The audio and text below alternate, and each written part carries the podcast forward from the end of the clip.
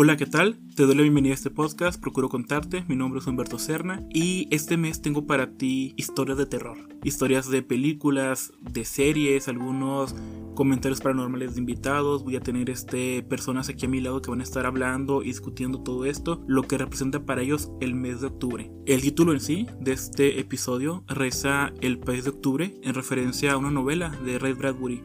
Ray Bradbury, un escritor americano, un escritor estadounidense, comentaba que octubre para él era más bien un lugar, un sitio donde atardecía diferente, donde la gente era muy otoñal, muy distinta. Creo que se refería a todo lo que engloba el mes como tal. Hay que recordar que en varias culturas, no solamente en la cultura estadounidense, el mes de octubre representa esta época donde el velo que separa a lo natural de lo no natural, de lo sobrenatural, se hace más delgada y hay este intercambio, al igual que en otras culturas. De hecho, de hecho, al finalizar octubre tenemos el Día de Muertos, que es una fecha muy importante para los mexicanos, para algunos lugares también de Latinoamérica, donde celebramos la vida a través de la muerte, donde nuestros seres queridos regresan por medio de ofrendas, de altares, a pasar un momento en esa tierra. Me comentaba también una amiga que para ella el mes de octubre es especial porque le encanta el otoño, es cuando comienza el otoño y le encanta ver cómo las hojas cambian,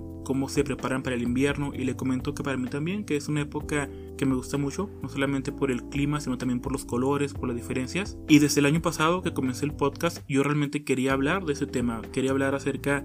de esta época, de esta temporada. Sin embargo, pues no surgió la oportunidad debido a que el podcast tenía muy poco